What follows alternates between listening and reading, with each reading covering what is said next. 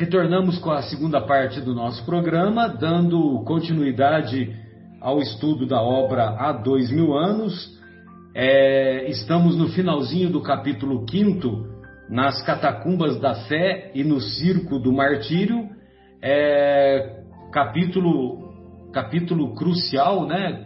É, quando ocorre a morte desse espírito é, singular, desse espírito extraordinário que é a Lívia, com cujas demonstrações de fé vão uh, tocar o coração do senador Públio Lentulus para todo o sempre. E, e, quando logo depois, logo depois do sacrifício da, da Lívia, o senador romano é, voltou, ficou preocupado né, com o desaparecimento da Lívia e, e aí ele, logo em seguida, a Ana chegou e contou o que aconteceu lá para o senador e ele retornou para o circo para o circo romano quando ele teve a possibilidade de reaver o camafeu simbólico, é, o camafeu que a Lívia usava e, e inclusive retomou ah, dando uma sacola de moedas de ouro, né? Para, para dois soldados que estavam brigando por aquele camafeu. Aí, quando ele volta para casa, quando ele volta para casa, é... quando ele volta para casa, ele se encontra com o Plínio e a Flávia, e lógico que a Flávia diz que a Flávia diz que tá que, que não encontrou a, a mãe, né? Que a mãe encontrava-se desaparecida e nesse momento que nós terminamos o programa anterior, o, foi o momento em que o, o, o Publius Lentulus vai esclarecer ao, ao genro Plínio e à filha Flávia todos os acontecimentos.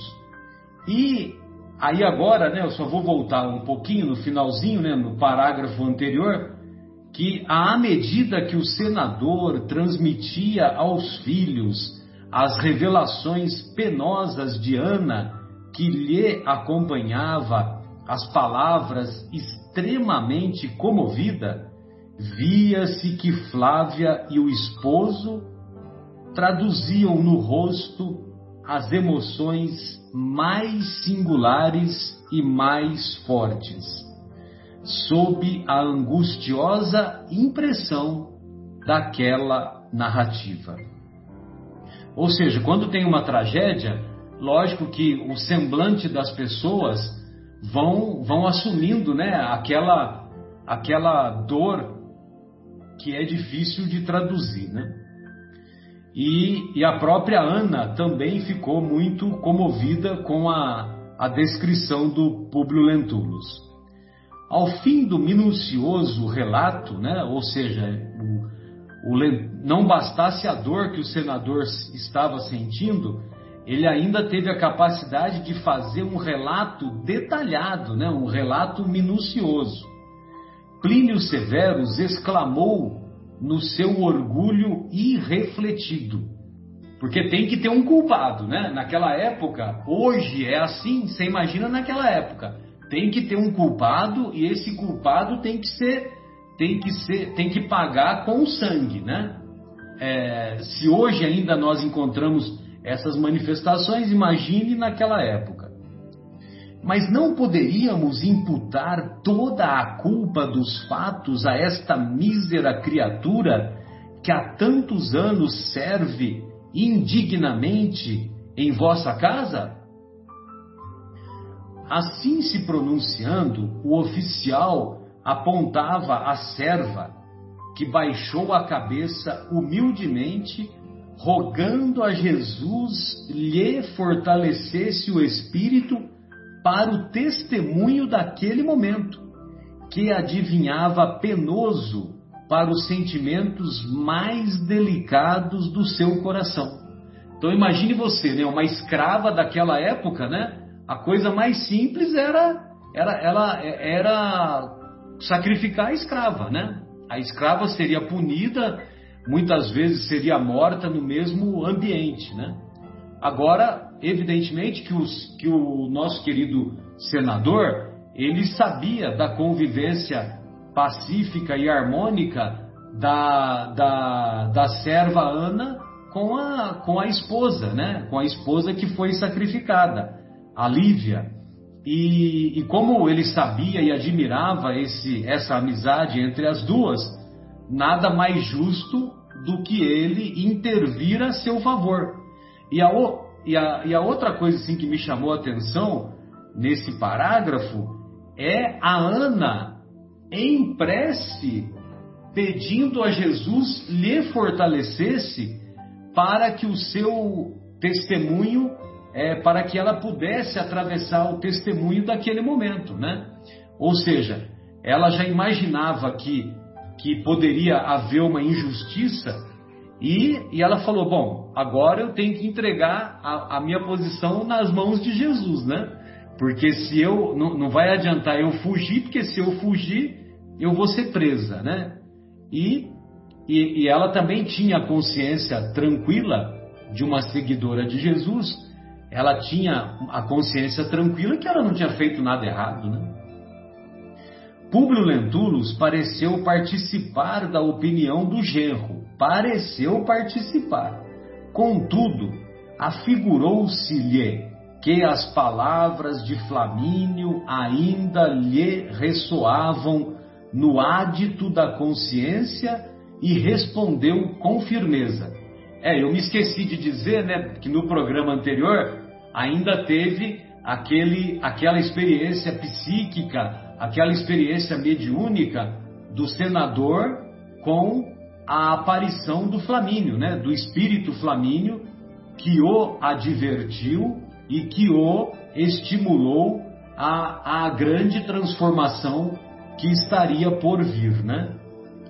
Ah, então ele se lembrou da, afigurou-se-lhe que as palavras de Flamínio ainda lhe ressoavam no íntimo da consciência e respondeu com firmeza: Filhos, esqueçamos os julgamentos apressados. Olha só, agora ele está agindo como um jurista mesmo, né? Um jurista responsável. Esqueçamos os julgamentos apressados e se bem reconheça a falta de Ana aceitando as vestes de sua senhora, quero venerar nesta serva a memória de Lívia para sempre, companheira fiel dos seus angustiosos martírios de 25 anos consecutivos ela continuará. Desculpem, ela continuará nesta casa com as mesmas regalias que lhe foram outorgadas por sua benfeitora. Pois não, Fábio? Então, é, eu olhei no dicionário o que significa adito. Ah, pois não. E é interessante falar, viu? Porque adito é entrada. Então, na frase anterior, fala que nesse momento as palavras de, de Flamínio ressoavam na entrada da consciência do, do público. Não era na consciência mais profunda, era logo na entrada. É, ou seja, quando a consciência volta para a pessoa, a entrada dela. Entendeu? Por quê? Porque a gente tem mais momentos inconscientes do que conscientes, né? quando a gente toma as decisões, principalmente, a maioria das vezes a gente está inconsciente. E a consciência, ela é. Ó, olha que interessante. No livro espírita, podem prestar atenção nisso daqui para frente. Se vocês não, não captaram isso que eu, é, por sofrimento, captei. No livro espírita, quando se fala de consciência, sempre está se falando de a pessoa assumir o ponto de vista do espírito e de inconsciência quando a pessoa está do ponto de vista do ego. ou do ser encarnado, ou do ser passageiro. Isso é inconsciência. Entendeu? Quando você sobe o degrau e olha do andar de cima, né, do terceiro andar, com o olhar do eu profundo, do espírito, nesse momento você começou a viver, porque antes você estava vegetando, dormindo no inconsciente, e nesse momento a consciência se deu em você. Então, o Plínio, por exemplo, quando ele fala, vamos sacrificar essa serva aí que fez isso, que fez aquilo, que é indigna, ele está falando de dentro do ego dele. Então ele está inconsciente. Exato. Interessante, né? Essa, essa, é. Essas pequenos ensinamentos que o Emmanuel coloca bem nas entrelinhas para a gente pegar. Exato. E é o, o, o, o, eu profundo é o que o pessoal da psicologia também chama de self. Self. Exato. É. Bom, continua o senador. Apenas exijo que o seu coração, o coração da Ana, saiba guardar os nossos lúgubres segredos desta noite, porque desejo honrar publicamente a memória de minha mulher depois do seu tremendo sacrifício naquela festividade da infâmia. Ou seja, ele, ele ia manter todas as regalias da serva em memória da Ana, da, da Lívia. Só que ele só pedia que a serva, pedia não, né? Exigia, né? É. Que a serva mantivesse silêncio sobre a morte da esposa, que imaginem vocês, né? É, na cabeça dele, senador, é, as outras pessoas não poderiam tomar conhecimento que uma patrícia romana, esposa do senador conhecido, é, que ela fosse, que, que as pessoas tivessem conhecimento que essa, que essa patrícia tivesse sido sacrificada no circo do martírio como cristã. Entendeu? Então, quer dizer, isso seria, é, do ponto de vista de prestígio social, poderia trazer prejuízos para ele. Na verdade, ele está pensando em si próprio, né? É, Mas ao mesmo tempo, ao mesmo tempo, ele está é, ele está demonstrando um impulso positivo para o bem, para demonstrar através da demonstração é, da demonstração de manter a memória da esposa, né? Então ele agiu com, pelo menos ele agiu ah, vamos dizer assim, com misericórdia, porque o mais, o mais comum naquela época seria a, a, a Ana ter sido sacrificada, né?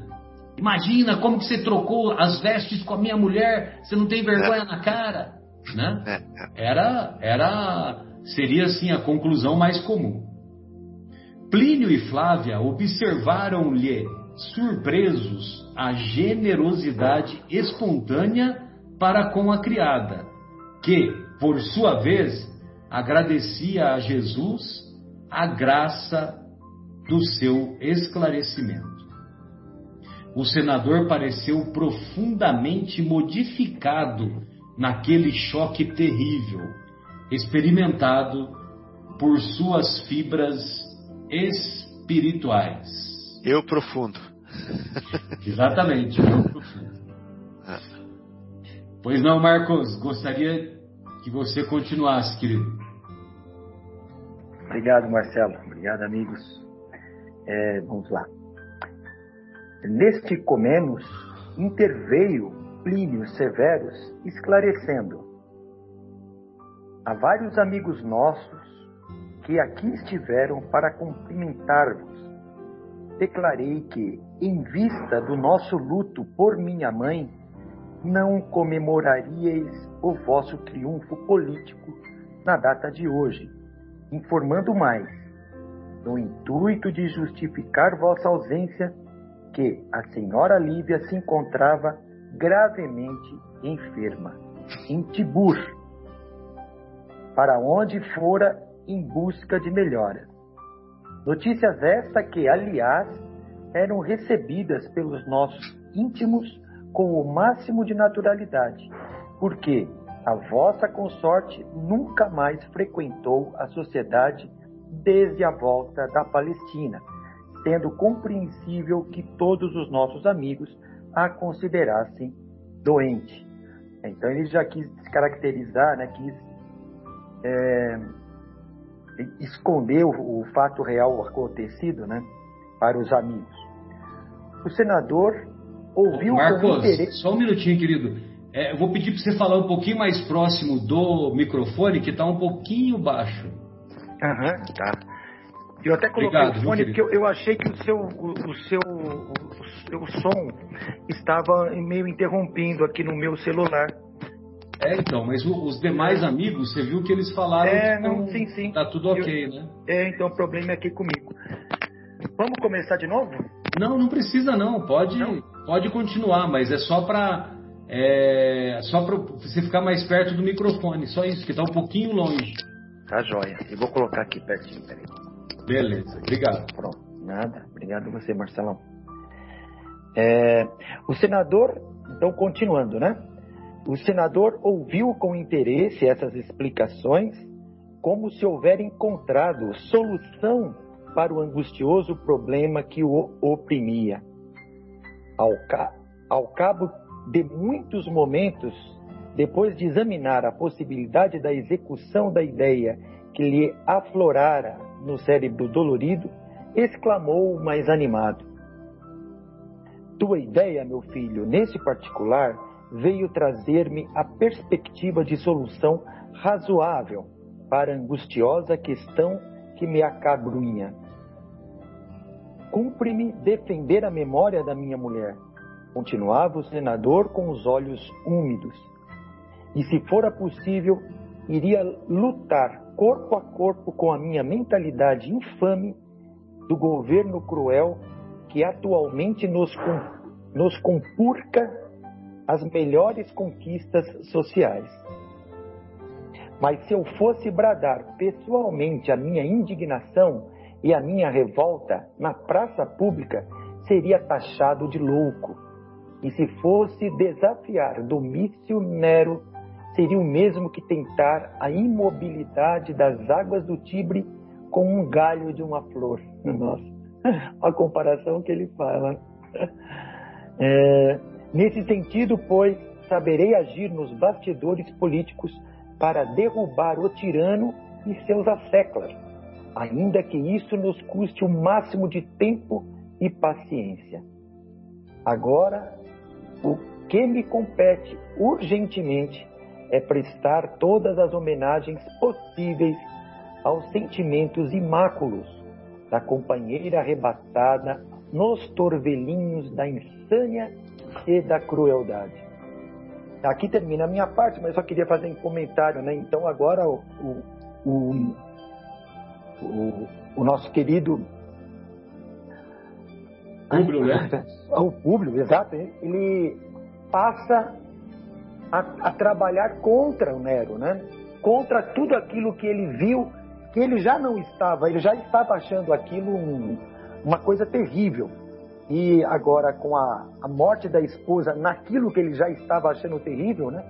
Ele diz aqui que vai trabalhar para derrubar ele e todos os que o cercam, né? um tanto quanto tardio essa percepção, porém, antes tarde do que nunca. Agora é o Akira, né, Akira? Isso. Vamos lá então. Plínio e Flávia escutaram-no silenciosos e comovidos, sem lhe perturbarem o curso rápido das palavras, enquanto ele prosseguia sensatamente. Há mais de dez anos que a sociedade romana via em minha pobre companheira uma enferma e uma demente. E já os nossos amigos, já que os nossos amigos foram avisados de que Lívia se encontrava em Tibur, talvez aguardando a morte, partirei para lá ainda esta noite, levando Ana em minha companhia. Então, aqui nesse momento, o Públio já estava articulando, né, já estava aí arquitetando aí o, o andamento de como faria então a, o comunicado, né, como seria o procedimento ou o protocolo né, da, do falecimento de, de Lívia. É, como que eles dariam a demonstração para a sociedade, né? Exato, né? E isso eles, era muito... eles tinham essa preocupação externa, né? De manter de as aparências. Com que, com que uma situação desagradável que aconteceu na família é, não perturbasse o prestígio daquela mesma família. Uhum. É, vocês se lembram que a Flávia era portadora de lepra, né? E, e quando tinha alguém portador de lepra naquela época era uma tragédia, né? Uhum. Então eles, as famílias mais abastadas, quando isso acontecia, é lógico que eles escondiam dos, dos demais das demais famílias que da convivência. Né? Legal, Marcelo. Vamos lá então. E como se estivesse tomado por uma ideia fixa, com aquela preocupação de homenagear a morte inesquecível, Públio Lentulus continuou. Nossa casa em Tibur está agora desabitada, porque há mais de 20 dias Filopator foi a Pompeia obedecendo às determinações minhas. É, chegarei lá com Ana, levando uma urna funerária que, para todos os efeitos, encerrará os restos da minha pobre Lívia. Nossos servos devem partir amanhã. Igualmente, quando é, então mandarei mensageiros a Roma, cientificando-lhes do acontecimento, é, por satisfazer as pragmáticas, né, ou seja, os objetivos né, da vida social. Em Tibur, prestaremos à memória de Lívia todas as homenagens, transladando em seguida publicamente as cinzas para aqui, onde farei celebrar as mais solenes exíquias, né, que é a cerimônia religiosa, ou, a bem da verdade, é um funeral. Né? É Ezequias. Ezequias. É, na visitação pública, testemunhando assim, embora tardiamente, minha veneração pela santa criatura que se sacrificou por nós a vida inteira. É, mas e a incineração? perguntou Plínio Severus, prudentemente ao conjecturar o êxito do possível projeto. Né? O senador, porém, não hesitou resolvendo o assunto com a habitual energia de suas decisões, das suas decisões.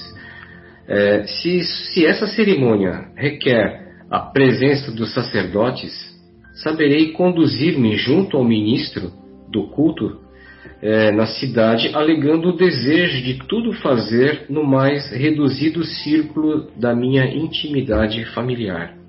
Ou seja, ele pouparia ou deixaria de realizar alguns rituais, né?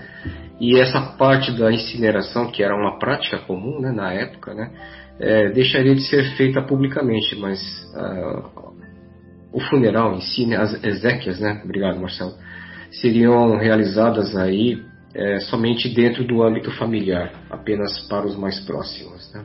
É, e, e, também tem a questão, o, o, Akira, que eu estou raciocinando aqui, né? Para falar a verdade, eu não, não tenho conhecimento. Mas o, a preocupação do Plínio é que é, deixa entender, deixa subentendido, melhor dizendo, que é, o sacerdote, para ele promover a incineração, ele tem que ter o corpo, né? Exato. Cadê o corpo? Né? Cadê o corpo, né? Você entendeu? É. Então, quer dizer, provavelmente, eu acho que é, é, é nesse sentido que o Plínio perguntou. E aí, lógico que ele, como senador, ele vai, ele vai falar, não, eu já trouxe todo, tudo pronto, é. por isso, por isso, por isso, né?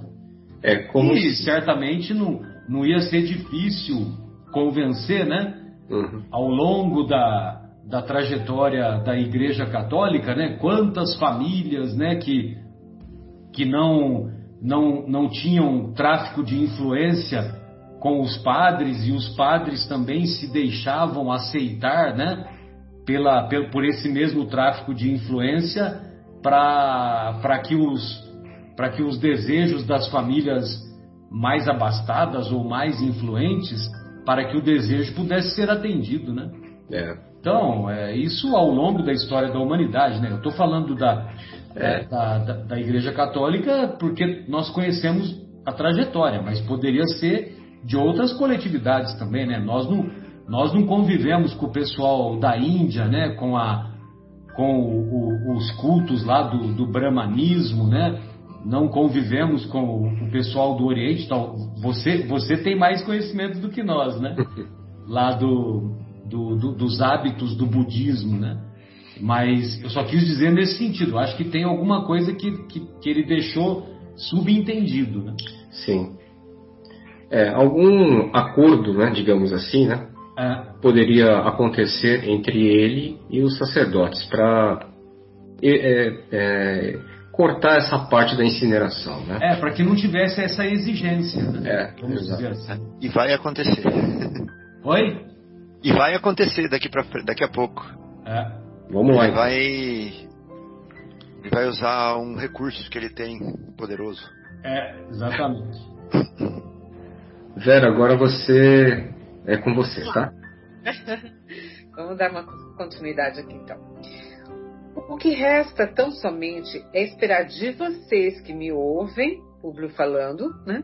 Silêncio tumular sobre as providências dolorosas desta noite, a fim de não ferirmos as suscetibilidades do preconceito social, né? E logicamente ia dar o maior bafafá, maior falatório se falasse que Lívia morreu lá junto com os cristãos, né? Surpreso com aquela energia em tão penosas circunstâncias, Plínio Severus fez-lhe companhia naquelas horas avançadas, para a compra da urna mortuária, que foi adquirida em poucos minutos de um comerciante que nada indagou do estranho cliente, atendendo à circunstância da sua posição social e política, bem como a vultuosa a vultosa importância de compra efetuada com significativas vantagens para o seu interesse, né? Então, ele sendo senador não foi questionado e pagou muito bem por aquilo lá, né? Naquela mesma noite, Públio Lentulus e Ana se dirigiram com alguns escravos para a cidade de repouso dos antigos romanos, vencendo em algumas horas as sombras espessas dos caminhos e chegando com a possível tranquilidade, de modo a ambientar as derradeiras homenagens à memória de Lívia. Todas as providências foram adotadas com profunda surpresa para todos os servos, que não ousavam discutir as ordens recebidas, e mesmo para os patrícios da cidade, que sabiam doente a esposa do senador, mas ignoravam o doloroso episódio de sua morte. Então, ele tomou as providências os servos não indagavam, ficaram quietinhos e foram obedecendo. Né? Flávia e Plínio foram chamados no dia seguinte, satisfazendo-se a todos os imperativos de ordem social, naquela penosa representação de condolências. Então começou o teatrinho. Né? Um donativo mais rico e mais generoso de Públio Lentulus ao culto de Júpiter conquistava a plena autorização do clero tibutino no referente à sua decisão de incinerar o cadáver da esposa na intimidade da família, tendo a memória de Lívia homenageada com todos os cerimoniais do antigo culto dos deuses, invocando-se a proteção dos manes e divindades domésticas. Então, o que, que ele fez? Ele deu uma oferta, né? deu um dinheiro lá ofertando, né? uma soma considerável, e pôde fazer o que ele quis. Né? Até, né? Sempre o dinheiro falou mais alto. O donativo, isso, donativo. Obrigada. Numerosos portadores foram expedidos a Roma, e daí a dois dias a urna funerária chegava à sede do Império, penetrando pomposamente no Palácio do Aventino, onde esperava um soberbo catafalco. Então, tudo, tudo são as providências referentes a fazer realmente a, a cerimônia né, uh, fúnebre. E é, a partir desse momento, né, mandaram os servos para comunicar o falecimento da, da Lívia, né, como se tivesse. Ah lá, o Fábio está me falando catafalco é pedestal onde se coloca o caixão. Beleza. e todos os. os uh, todas as providências estavam sendo tomadas, então. Durante três dias sucessivos, as cinzas simbólicas de Lívia estiveram expostas à visitação do povo tendo o senador mandado distribuir vultuosos donativos em alimentos e dinheiro à plebe que viesse prestar as últimas homenagens à memória de sua morta querida. Longas romarias visitaram a residência de noite dando-lhe aspecto imponente de um templo aberto a todas as classes sociais.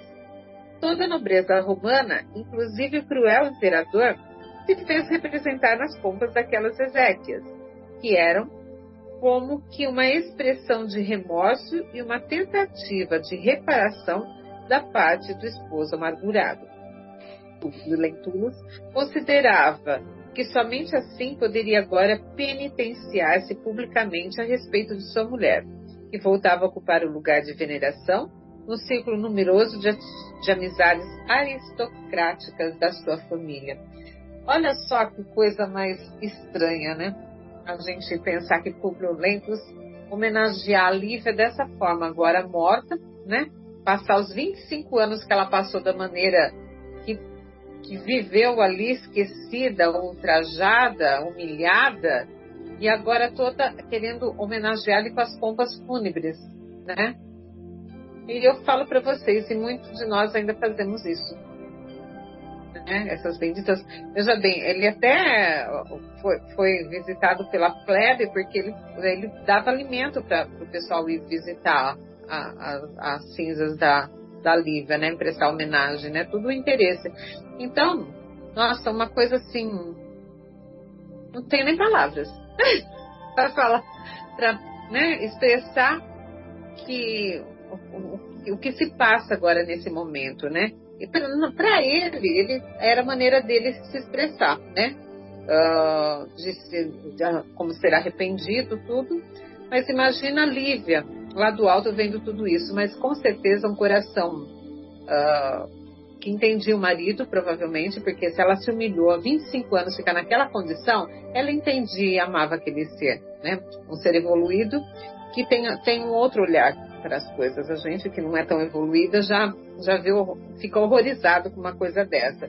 Mas não deve ter sido atitude de Lívia, né? Porque ela já é um ser mais evoluído e com certeza perdoou o marido, né? E bom, vamos ver o desenrolar das coisas aqui, senão vou começar a falar da não, mas você, você bem lembrou, né, o, Vera, porque é, por exemplo, é, a, a ideia dele antes da Lívia ser presa e depois ter sido sacrificada, a ideia dele era aquele dia seria um dia de glórias para ele, né? Que ele ia ser laureado, senador romano, ia ser homenageado, aquela coisa toda, né? Ou seja, ele ia ser, ele ia, ele obteria até mais prestígio, como passou a obter, né? Mas a ideia dele era naquele dia chegar em casa e pegar o laurel da vitória e depositar nos pés da esposa e se reconciliar com ela, né? Porque você se lembra, né, que ele acabou reconhecendo que a Calpurnia diz ou convenceu que ela, que a Lívia era uma mulher é, que não tinha cometido o que ele achava que ela tinha cometido, né? é, não tinha traído ele em nenhuma hipótese, né? Nunca nem passou pela cabeça dela. E então quer dizer, ele planejou toda aquela, exato, né? Ela era uma pessoa imaculada, né? É, pura de coração realmente. E ela, então quer dizer, ele tinha planejado a reconciliação e e agora a homenagem que ele foi fazer foi essa homenagem de de simular um, um velório de um corpo ausente, né? Porque as cinzas eram cinzas, não sei se usou cinzas de animais, né? Não, ah, não descreveu aí, né? Sei lá eu qual cinza que, que, que eles usaram, né? Ou, é, então, quer dizer, ele usou, ele pegou todo o cerimonial para beneficiar a plebe, né? Dando alimento e ao mesmo tempo buscando é, prestígio político com a vinda com a vinda dos outros senadores e até mesmo do imperador, né? Que o imperador também foi lá. Agora, certamente, nesse momento, certamente serviu para ele começar as articulações políticas que ele mesmo disse que ia fazer nos bastidores para começar a enfraquecer o, o, o imperador Nero, que ele já tinha percebido que era que era uma pessoa, vamos dizer assim, menos evoluída, né? Para dizer o mínimo, né? E como fala aqui no finzinho, né, uh, da Lívia, que voltava a ocupar o lugar de veneração no círculo numeroso de amizades aristocráticas da sua família. Ele aproveitou desse momento, né, homenageou, calou a boca de todo mundo, porque todo mundo questionava as atitudes dela, né, e aí se resolve dessa forma tudo, né. E... Exato. Tem, tem todo, esse, todo esse contexto, né? exatamente. Agora é o Fábio. Tá bom. Vamos lá. Então, terminou-se, né, o último número daquelas cerimônias. O senador fez questão de que a filha e o genro, bem como a Gripa, né, que é o irmão do genro, passassem a residir no palácio do Aventino, que é o palácio deles, em sua companhia, no que foi atendido em caráter provisório, segundo asseverava Plínio, a mulher. Plínio deve ter falado assim para ela: Vamos, mas não vão ficar muito tempo lá. ficar com o sogro não vai rolar tanto tempo. E naquela mesma noite, com a alma dilacerada de saudade e de angústias, transportou, em companhia de Ana, todos os objetos de uso pessoal da esposa para os seus aposentos particulares. Por quê? Porque nesses é, dez anos que ela estava ali em Roma, né, com ele, ela vivia em outro quarto, vivia em quartos separados. Então ele pediu que trouxesse tudo do quarto da Lívia, da Lívia, da Lívia para o quarto dele. É, terminada a tarefa, Publius Lentulus exclamou para a serva com singular interesse: Tudo pronto? Ou seja, terminou tudo? Terminamos de trazer tudo? Recebendo a resposta afirmativa, que sim, né? insistiu como se faltasse ainda alguma coisa, referindo-se à cruz de Simeão, guardada cuidadosamente pela dedicação de Ana, como se mais ninguém pudesse apreciar a significação especial daquele tesouro.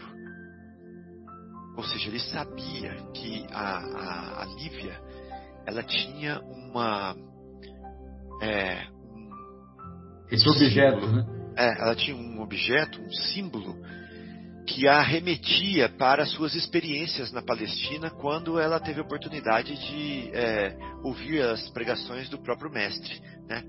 E que culminou no, ato, no primeiro ato de, é, de testemunho aos olhos dela, né? De um, um cristão é, autêntico. Então, para ela, é, o símbolo que esse cristão utilizava, que ele tinha uma cruz é, de madeira na frente da casa dele, né, onde ele próprio morreu, foi sacrificado, e, e, ele deu esse, esse símbolo para Lívia, né, ele, era, ele era muito caro, e ele era caro assim, querido, né, então o público sabia desse apreço que a Lívia tinha por ele. Então ele, a partir daquele momento, ele estava ele estava assumindo né, o mesmo apreço pelo mesmo objeto, né, em, em, respeito à, à esposa. É, recebendo a resposta afirmativa, insistiu como se faltasse ainda alguma coisa, referindo-se à cruz de Simeão, guardada cuidadosamente pela dedicação de Ana, como mais ninguém pudesse, como se mais ninguém pudesse apreciar a significação especial daquele tesouro. Onde está uma pequena cruz de madeira tosca que minha mulher tanto venerava? E a Ana disse: Ah, é verdade! exclamou, satisfeita por observar a modificação daquela alma austera. Né? Ele não era assim antes. E retirando do seu quarto a modesta lembrança do apóstolo da Samaria, entregou-lhe com reverência afetuosa. O senador, então, colocou-a num móvel secreto. Todavia, aí agora vem a parte que é difícil ler sem chorar. Vou tentar. Todavia, quem lhe acompanhasse a existência amargurada poderia vê-lo todas as noites na solidão do seu aposento, junto do precioso símbolo das crenças da companheira.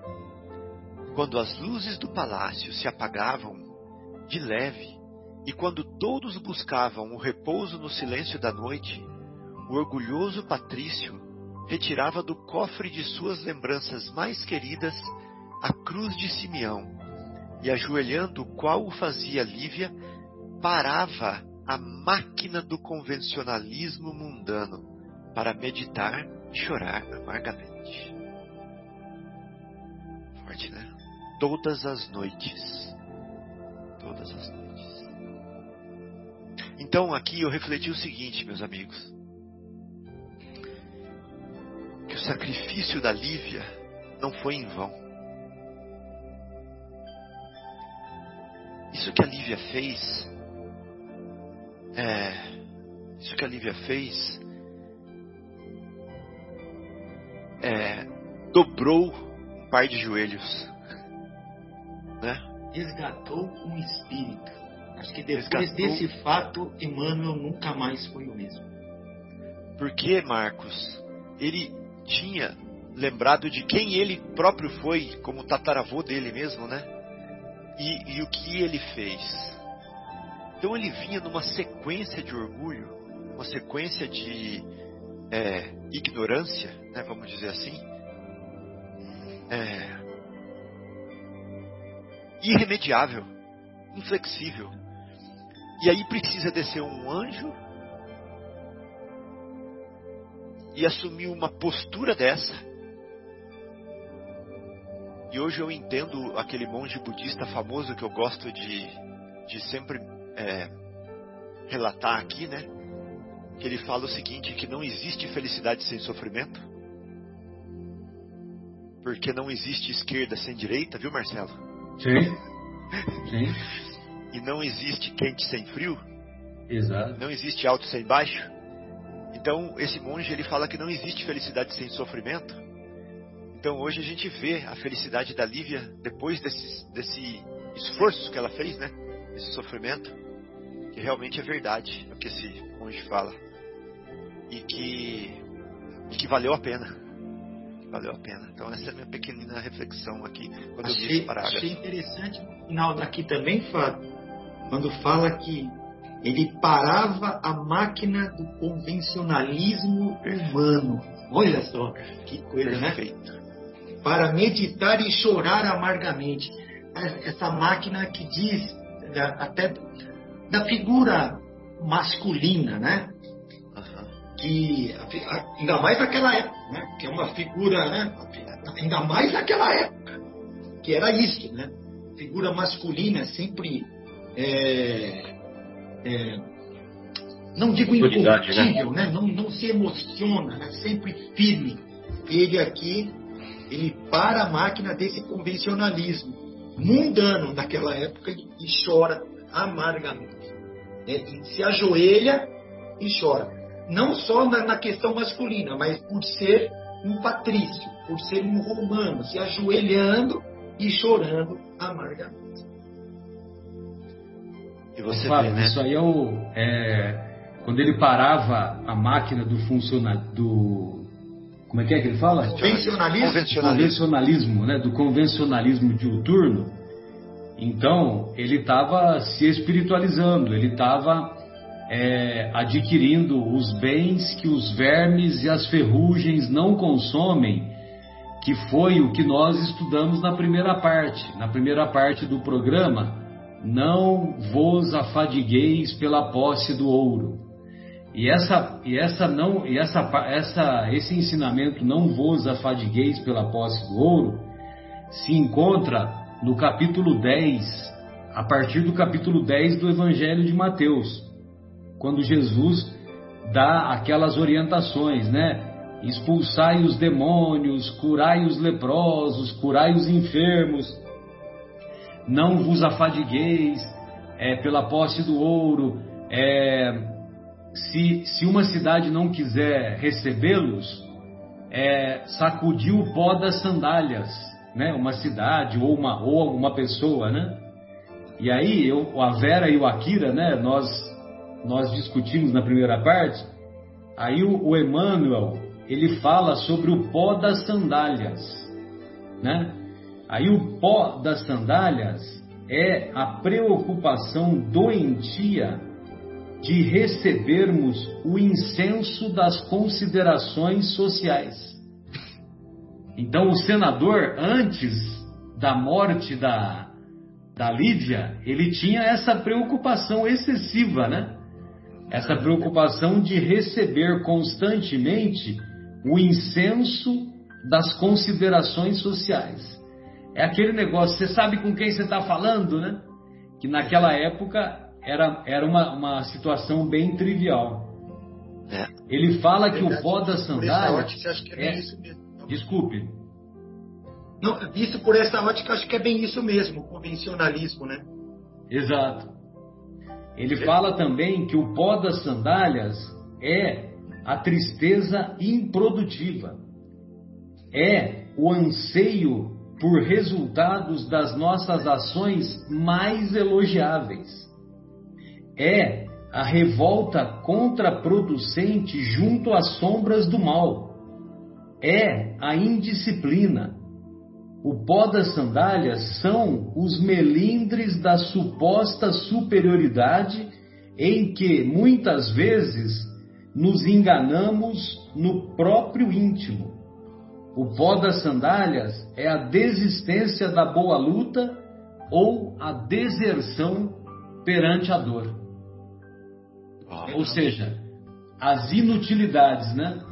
Ele começava a valorizar aquilo que verdadeiramente conta.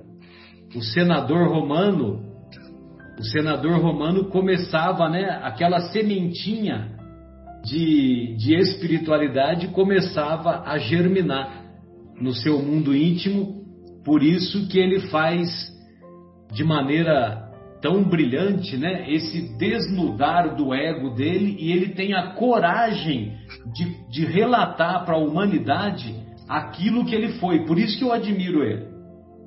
Por isso que nós temos que ter essa admiração de mostrar que ele tem, é, a coragem que ele tem de nos mostrar a, o, o tanto de imperfeições que ele era portador lá atrás. É. Mas ele não ficou parado, ele caminhou para frente e se despojou das imperfeições e hoje ele participou dessa obra monumental que é um presente para a humanidade, que é a obra da psicografia do nosso querido Chico e a dobradinha que ele fez né, com, com o, o antigo senador orgulhoso e que valorizava uma, um pedaço de madeira tosca que foi tão valorizado pela esposa querida que tocou o seu coração para todo sempre. Bem, amigos, gostaria de ouvi-los se vocês têm mais algumas considerações, senão nós vamos encerrar o nosso estudo de hoje e no, no, na próxima semana iniciaremos qual capítulo mesmo? É o 6. É o capítulo 6, cujo da segunda título é parte. Alvoradas, Alvoradas do, reino do, do, reino do. Senhor. Vocês falaram ao mesmo tempo, eu não entendi. Alvoradas do reino do Senhor. Alvoradas do reino do Senhor. Falei primeiro, hein? Bem, amigos, então encerramos o nosso encontro. Quero deixar um abraço e um agradecimento carinhoso à nossa querida Vera, ao nosso querido Fábio, à nossa querida, ao nosso querido Marcos, ao nosso Akira e que esses, que essas reflexões de hoje possam contribuir para a caminhada evolutiva de tantos corações que nos ouvem e que nos ouvirão em qualquer tempo. Um grande abraço da minha parte. Tchau.